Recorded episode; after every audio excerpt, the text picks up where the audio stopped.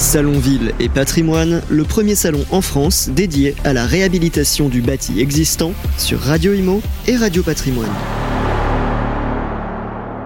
Eh bien les amis, voilà, il est 17h30, 10h37 exactement plutôt, 10h37. Nous sommes en direct ici du Palais de la Bourse, place de la Bourse à Bordeaux, un lieu emblématique et surtout un lieu euh, magnifique. Qu'est-ce qu'on peut aimer la pierre? C'est incroyable. Nous sommes le 8 juillet et c'est la deuxième édition du salon Ville et Patrimoine. Je suis ravi d'être avec vous puisque on fait le tour de la planète justement de ceux qui réaménagent les cœurs de ville et qui transforment le bâti. J'allais même dire ceux qui redonnent vie finalement à, du bâti et qui quelque part nous redonnent une certaine fierté dans les grandes agglomérations, mais pas que, aussi dans les villes euh, moyennes. Et là, pour le coup, je ne vais pas bouder mon plaisir puisqu'on a un promoteur rénovateur et vous allez voir c'est extrêmement intéressant dans l'expérience. Je suis ravi de le recevoir sur le plateau. C'est une première. C'est Florent Fauconnier. Bonjour Florent. Bonjour Sylvain.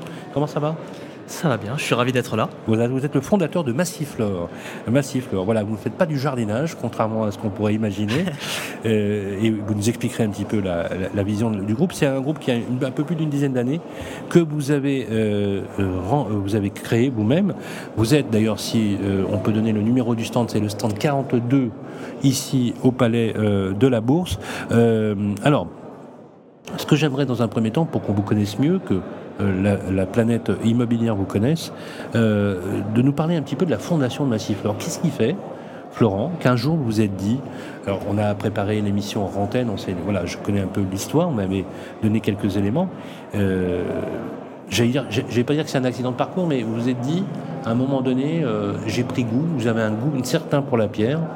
Euh, pour l'usage, pour le service, pour l'humain. Ça, c'est quelque chose qui transparaît complètement dans votre façon de, vous présenter. On voit bien que vous avez cette dimension chevillée au corps. Parlez-nous un petit peu de cette fondation de Massiflore. Alors Massiflore, euh, effectivement Sylvain, c'est euh, pas un accident, euh, mais c'est un, un coup de chance. C'est déjà qu'est-ce que ça veut dire Massiflore? Massiflore, c'est c'est un rapport à mon histoire, à mon histoire personnelle. ma mère s'appelle Maria, Ma sœur s'appelle Cécile. Et moi, je m'appelle Florent. Et en fait, la première maison que ma mère a rénovée s'appelait Massiflore. Ah Donc, je sais pas, comme, comme une évidence, hein, au moment de créer mon entreprise, euh, je suis pas quelqu'un de très créatif. Euh, là, j'ai pas fait appel à une agence de communication. Je me suis dit, bah, tiens, Massiflore. Et ça m'a porté chance. C'est vrai que c'est un, un, nom, moi je trouve ça très beau parce que c'est un nom très holistique, très presque poétique. Et il n'y a pas de promoteur qui s'appelle Massiflore. Non, non, non. Et puis, euh, j'ai pas. C'est comme une évidence, quoi. Il y a il n'y a pas eu de, recherche préalable à ce nom. Et, euh, pourquoi, euh, j'ai commencé? Comment j'ai démarré? Alors effectivement, je n'étais pas destiné à faire, de l'immobilier. J'ai fait une école de commerce, euh, l'école de commerce de, Bordeaux qui s'appelle Kedge. J'ai travaillé dans un, grand groupe américain à Paris. Et j'ai rénové mon premier appartement moi-même. J'y ai pris beaucoup de plaisir. voilà. Et au moment de, déménager de, Paris, puisque j'ai voulu quitter Paris, j'ai vendu mon appartement et je me suis rendu compte que ce que j'avais fait avait plu. Et je me suis dit, mais tiens, pourquoi pas euh, me lancer à Bordeaux, c'était en 2012, euh, et euh, bah, commencer par un premier appartement et faire les choses avec, avec bon sens, avec faire comme si j'allais vivre dans chacun des appartements que je réalise en y mettant de l'esthétisme, du confort, quelque chose d'agréable à vivre et en étant centré sur la création de valeurs patrimoniales. Alors la valeur patrimoniale, est-ce que vous conviendrez qu'il y a quelque chose qui est chargé d'histoire, chargé d'une vie.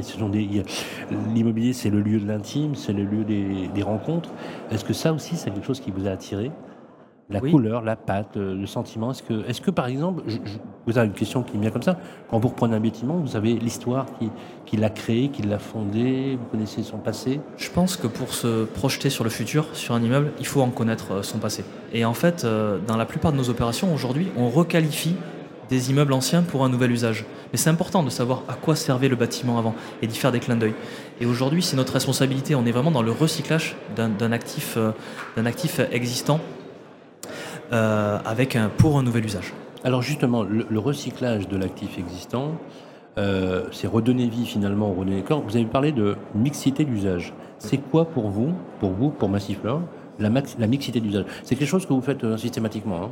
En fait, je, m'en remets toujours à la simplicité, au bon sens. Pour moi, un immeuble qui vit bien, c'est un immeuble dans, dans lequel on va avoir de la diversité dans l'usage. On va potentiellement avoir des gens qui vont être des propriétaires occupants, euh, des gens qui vont être euh, des locataires, puisqu'on aura des investisseurs qui auront investi dedans. On peut avoir aussi des logements euh, sociaux. On peut aussi avoir des commerces ou du bureau. L'idée, c'est que comment on fait, et ça, c'est notre responsabilité en tant qu'opérateur rénovateur, pour que ça vive bien. Moi aujourd'hui, la promesse que je fais quand je vais voir une, une mairie, c'est de se dire, il faut absolument qu'il y ait cette mixité d'usage, il faut qu'il y ait des propriétaires occupants, pour une simple et bonne raison, quand on a des gens dont, dont c'est la résidence principale et ils sont Mais propriétaires, oui, je vois, je vois tout à fait ce que voilà, vous voulez l'immeuble vieillit mieux. La Oui, mais, mais vous avez raison. C'est statistique. C'est statistique. On se préoccupe de la matière que l'on possède. Exactement, exactement. Et quelque part, c'est aussi un peu égoïste, hein, parce que quand je dis ça, Oui, oui, j'ai oui, aussi que- envie que ma marque, elle perdure bien. Si je fais des immeubles 100% investisseurs, je sais qu'ils vont moins bien vieillir. Voilà. Ah, c'est intéressant ce que vous dites. C'est très intéressant ce que vous dites. Parce qu'effectivement, statistiquement, euh, c'est sans appel. Lorsqu'on a des propriétaires occupants, le bâtiment a une durée de soins beaucoup plus longue Bien sûr. euh, qu'estimé, parce que c'est quand même un organisme vivant, un immeuble. Euh, c'est bien, c'est bien de s'en rappeler, juste- justement. Euh, surtout à l'heure où aujourd'hui, où on a quand même un comportement du législateur qui est pas de, de l'exécutif qui est pas top sur le logement, on va dire. hein. On est d'accord. Voilà, on va peut-être s'arrêter là. Alors justement, quels sont, selon vous, les principaux obstacles que vous rencontrez dans ce métier particulier de la promotion-rénovation Est-ce que c'est souvent lié aux élus? Est-ce que c'est lié à la rareté des du bâti? A priori non, parce qu'il y a beaucoup de bâtis à requalifier. Que- quels sont les obstacles auxquels vous devez faire face pour finalement arriver à faire en sorte que cette profession, parce que vous, vous l'avez fait dix ans avant tout le monde, donc euh, vous étiez un peu prophète, hein, vous savez que maintenant tout le monde s'y met à faire ce que vous faites, et vous, vous avez déjà commencé il y a 11 ans. Quoi. Il y a 11 ans, j'ai dit que l'avenir de la promotion, c'était la ayez rénovation. C'est incroyable qu'il y a 11 ans, vous ayez pensé ça, parce qu'il y a 11 ans, on rasait gratis dans, les- dans la promotion immobilière, et vous, vous êtes dit, je vais faire de la promotion-rénovation. C'est incroyable. Parce que c'est mon goût. En fait, je, je fais ce que j'aime. Enfin, je fais un métier euh, Mais passion. vous, je mais métier vous aviez senti que le marché allait se transformer comme ça? Et qu'un jour, tout le monde ferait ce que vous faites? Sincèrement, je me suis pas trop posé la question. Euh, Ouais. Je me suis dit, en fait, aujourd'hui, on a de la matière existante. Parce que vous auriez pu devenir promoteur, vous êtes d'accord? Ah oui, oui. vous auriez, vous auriez dit, bon, bah, pourquoi je vais m'emmerder? Je vais, je, je vais être promoteur, j'ai les capacités pour le faire, vous l'auriez fait, etc. Non, vous avez choisi ça. J'ai choisi ce métier de rénovation. Moi, je suis un, un amoureux de la pierre. hein. C'est voilà, c'est un peu enfoncer une porte ouverte que de dire ça, mais pour moi, c'est c'est du bon sens. Aujourd'hui, on a des actifs qui sont existants. Il y a déjà des ressources qui ont été utilisées pour les faire. Comment on les recycle? Comment on leur donne un nouvel usage? Alors justement, quelles difficultés on rencontre dans votre métier? Est-ce que c'est des difficultés euh, structurelles, architecturales, de relations avec les élus C'est quoi? Euh, Alors, des difficultés, si je devais en faire la liste, euh, Sylvain, on, on y passe Oui, oui, une oui, bien- mais je, mais vais être le- Principalement. Principalement, euh, aujourd'hui, la principale difficulté et aussi le facteur de succès, c'est comment on collabore avec les élus localement. Comment on échange localement avec, euh, avec euh, des mairies qui ont une vraie politique euh, du logement en centre-ville. Est-ce que vous arrivez à avoir un dialogue de qualité avec eux? Est-ce que ça se passe bien? Alors aujourd'hui, euh, Massiflore se développe euh, via euh, le programme Action Cœur de Ville euh, dans beaucoup de villes. Alors Oui. je fais attention au terme ville moyenne, ville secondaire, euh, des villes qui ne sont pas des métropoles, on va dire. Bien sûr. Et on arrive à avoir des discours très clairs et d'avoir avoir les bons interlocuteurs. C'est quoi C'est des villes de quoi 200 000 habitants Moins de 200 000 habitants? Non, on a moins de 200 000 habitants. hein. Une ville comme Dax ou une ville Oui, entre Cognac. 50 et 100, et 100 000 habitants. Ouais, même parfois même plutôt 25, euh, 30, Ah oui, oui, 30 ah 000 oui. habitants. L'idée, c'est de, de se focaliser sur des villes dans lesquelles il y a un réel potentiel euh, locatif, il y a de l'emploi euh, et euh, bah, il y, a, il y a- il y a un marché. hein. Un marché. Donc les principales difficultés qu'on va avoir, Vous c'est êtes obligé d'y réfléchir justement à la sortie, à ce qu'on appelle la sortie. Donc il y a un marché derrière. Parce que on peut avoir le plus bel immeuble du monde dans la plus belle la- ou même dans une ville moyenne. Il faut qu'il faut qu'il euh, comment, vous, comment, comment vous arrivez à analyser ça? Alors nous, on doit, on doit résoudre une équation. Une équation qui n'est pas simple. Non, c'est clair. Euh, Aujourd'hui, quand Massiflore intervient sur un immeuble, on met un premier coup de marteau, ça nous coûte déjà 2000 euros hors taxe du mètre carré. Donc votre question, Sylvain, elle est hyper pertinente parce que comment on peut faire? Non mais c'est, j'aime beaucoup cette façon de répondre. C'est très précis. hein. Ah oui, on met, on, on met un coup de marteau, on fait un bilan, c'est voilà notre fichier Excel, il nous dit ben voilà c'est déjà 2000 euros hors taxe du mètre carré. Comment on fait pour aller rénover dans des villes oui. où le prix Mais oui. est à 1000 euros du mètre carré? Ça ne marche pas, je ne sais pas faire. Dans des villes, il y a- on m'a proposé hein, des villes euh, où, le, où les- le prix marché est tellement bas que je ne peux pas y aller et je me refuse. Je me refuse de réaliser des opérations dont le prix de vente soit complètement En fait, décorrélé le réalité. coût de la réno est supérieur au prix du foncier. Ça veut dire que le foncier vaut rien. quoi. Forcément rien. C'est terrible. hein. Ouais. En plus, ce sont des, en plus des pays sympas, des villes sympas, magnifiques. Ce sont des, Et- des magnifiques villes. Et, et j'ai Mais il n'y a pas de profondeur. il n'y a pas de profondeur et j'ai pour coutume de dire le bon prix d'acquisition, c'est celui qui permet de réaliser l'opération. Mais oui, Voilà. mais bien sûr. Et donc les- la difficulté qu'on a, la principale, c'est celle-là. C'est comment on résout cette, cette, euh, cette équation avec une part de responsabilité. La responsabilité qu'on doit avoir, c'est un prix de sortie qui est cohérent par rapport à un prix marché. Est-ce- mais il y a des élus qui vous disent bon, euh, euh, faites-le, euh, il n'y a pas de profondeur. euh, ils s'imaginent que, que vous êtes un magicien, que vous allez euh, trouver les ressources financières. Parce qu'il y a quand même certains élus qui pensent que vous travaillez pour zéro, quoi, qui vous avez travaillé. alors certains élus, en fait, sont un petit peu... euh, Faut démystifier, non, des Ouais, fois il faut démystifier. Je pense c'est plutôt de la pédagogie qu'il faut faire pour leur expliquer quelle équation on doit résoudre. Euh, en fait, nous, en fait, on doit être rentable. Ce qui assure la rentabilité, c'est la durabilité de notre opération. Nous, on doit être durable comme les immeubles qu'on réalise. Oui. On a une responsabilité. Donc, en fait, c'est beaucoup de pédagogie. Effectivement, on a des discussions avec euh, des mairies où parfois euh, on, on peut avoir des positions initiales parfois dogmatiques, Mhm. mais l'objectif c'est d'aller expliquer et en fait avec euh, quand on explique les choses, quand on explique l'intérêt commun et qu'on collabore, ben, on y arrive. Alors, justement, euh, euh, j'ai envie d'en connaître plus et d'avoir euh, l'exemple d'une réalisation un peu totémique, hein, emblématique chez Massiflore. Parlez-moi d'un d'un joli projet et je vais demander à vous qui nous écoutez, les amis, d'aller sur le site internet justement pour voir les images. Alors, euh, Faites-moi rêver. alors, je vais vous faire rêver. Je vais vous faire rêver en fait.